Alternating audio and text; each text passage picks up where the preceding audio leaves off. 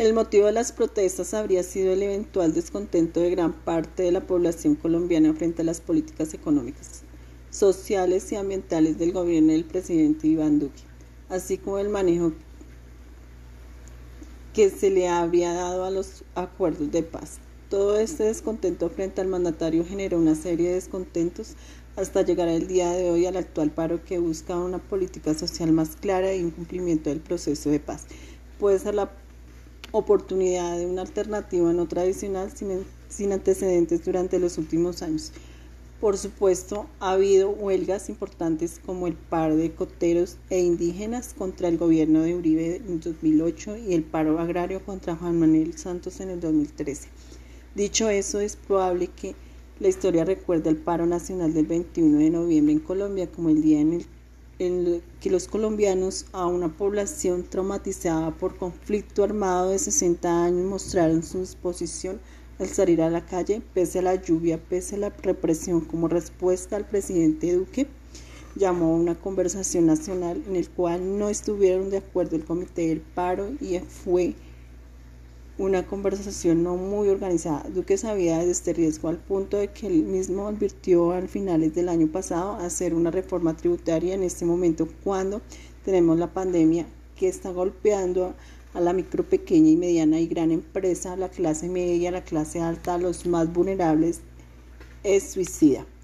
Entonces, la respuesta estatal a las marchas son el índice perfecto para medir a Duque, un gobierno débil que usa su fuerza armada para reprimir el malestar social que atraviesa Colombia. Desde el pasado 28 de abril, con protestas continuas en contra del gobierno, a decenas de fallecidos, cientos de heridos y desaparecidos, denuncias de abuso policial. Vamos a explicar un poco acerca de la reforma tributaria, la reforma a la salud, por las cuales se están presentando las manifestaciones y protestas en los últimos meses de acá en Colombia. Una reforma tributaria, por lo general, se crea para conseguir más recursos y poder adelantar programas sociales u obras que, de no ser así, no se podrían lograr.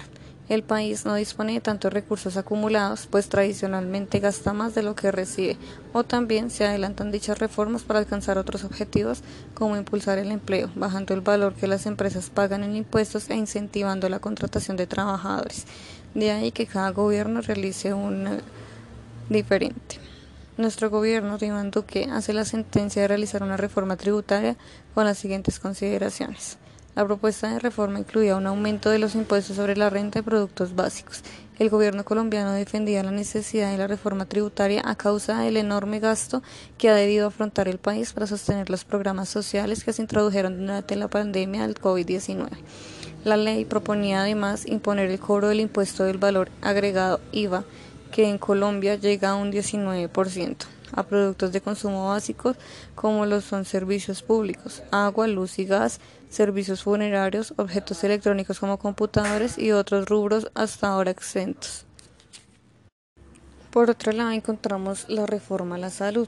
La reforma del sector de la salud se definió como un proceso orientado a introducir cambios sustantivos en las diferentes instancias y funciones del sector con el propósito de aumentar la equidad en sus actuaciones y con ello lograr la satisfacción de las necesidades de salud de la población.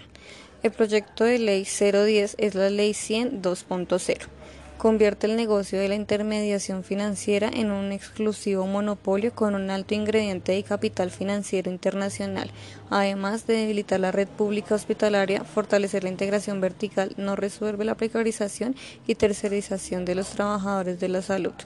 Según cita el texto del proyecto de ley ordinaria, está concebida para mejorar la salud de la población colombiana mediante acciones colectivas e individuales de promoción de la salud, prevención de enfermedades y atención integral, continua y de calidad. La molestia que genera la propuesta deriva de la presentación de un articulado que muchos han calificado como ambiguo, pues no determina con exactitud la manera en que se distribuirán los recursos cómo se sostendrá el sistema, cuál será el verdadero alcance de los gestores de salud y de qué forma intervendrán en el gobierno. Las protestas en Colombia del 2021 o paro nacional en Colombia de 2021 son una serie de manifestaciones multifactoriales realizadas inicialmente con el objetivo de eliminar el conjunto de reformas de carácter tributario, laboral, de salud y educativo propuesto por el gobierno de Iván Duque y durante las cuales se darían paso a otros pronunciamientos en contra de demás, de demás problemáticas sociales acentuadas por los actos inadecuados contra los manifestantes, principalmente el uso desproporcionado y la fuerza por parte de las autoridades durante la emergencia social por la pandemia del COVID-19. Las manifestaciones se han visto afectadas por los hechos vandálicos y violencia de los actores. El gobierno, por su parte, justificó esta reforma aduciendo que es necesaria para poder aumentar la cobertura y garantizar la persistencia del programa Ingreso Solidario, una iniciativa de apoyo económico a hogares en condición de pobreza, pobreza extrema y en condición de vulnerabilidad económica se realiza de manera indefinida desde el 28 de abril de 2021 y fueron convocadas por denominado Comité Nacional de Paro, conformado por sindicatos y centrales obreras que había convocado las protestas de Colombia el 2019-2020. Para finalizar, vamos a entrevistar a una persona a la cual se ha encontrado en medio de las protestas. ¿Cómo es su nombre? Felipe. ¿Cómo se ha visto usted afectado con este paro nacional? Eh, me he visto muy afectado en el tema de movilidad porque eh, para movilizarme hacia el trabajo en la mañana es relativamente fácil. Eh, pasa transporte, de regreso ha sido muy complicado porque depende de donde sea la manifestación, toca caminar demasiado. ¿Está usted o no de acuerdo con las protestas? Estoy de acuerdo que se realice la manifestación, eh, que se está demostrando de una forma pacífica que queremos cambiar el rumbo de este país y pienso que deberían continuar hasta tener el cambio. Bueno, señor Felipe, muchas gracias. Esto fue todo por hoy. Gracias a todos los que escucharon este podcast.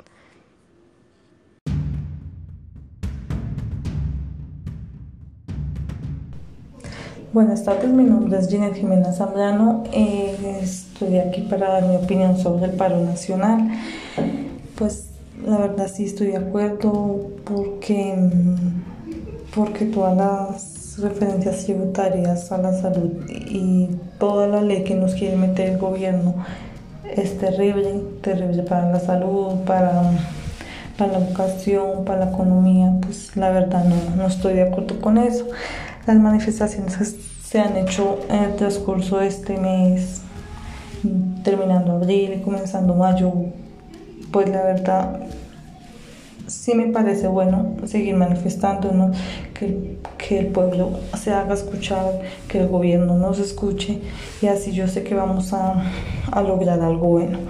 En lo que no estoy de acuerdo es en, en los disturbios que han habido, en romper locales, porque pues es, es gente como nosotros que está trabajando y tratando de salir adelante para un futuro, para poder comer, para estudios, para todo. Entonces, eh, no estoy de acuerdo con todo lo que el gobierno está haciendo, matando, matando al pueblo, desapareciendo muchachos que, que al futuro son, que va a ser el futuro de nuestro país, que son los que están luchando por todos nosotros que son los que están guerreando, peleando y que el día de mañana se lo vamos a agradecer a todos todo lo que han hecho porque pues estoy muy de acuerdo con la manifestación. No he podido salir a marchar porque pues en mi situación de madre de que trabajo pues o sea no no no puedo pero estoy muy, estoy de acuerdo los apoyo y y pues eh, sí, pues esa es mi opinión. Muchas gracias.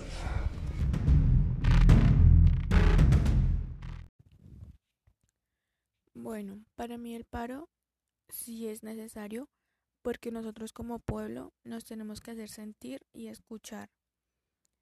Muchas veces hemos dado nuestras opiniones, hemos dicho lo que pensamos, sobre todo sobre cómo está el país y no hemos sido escuchados.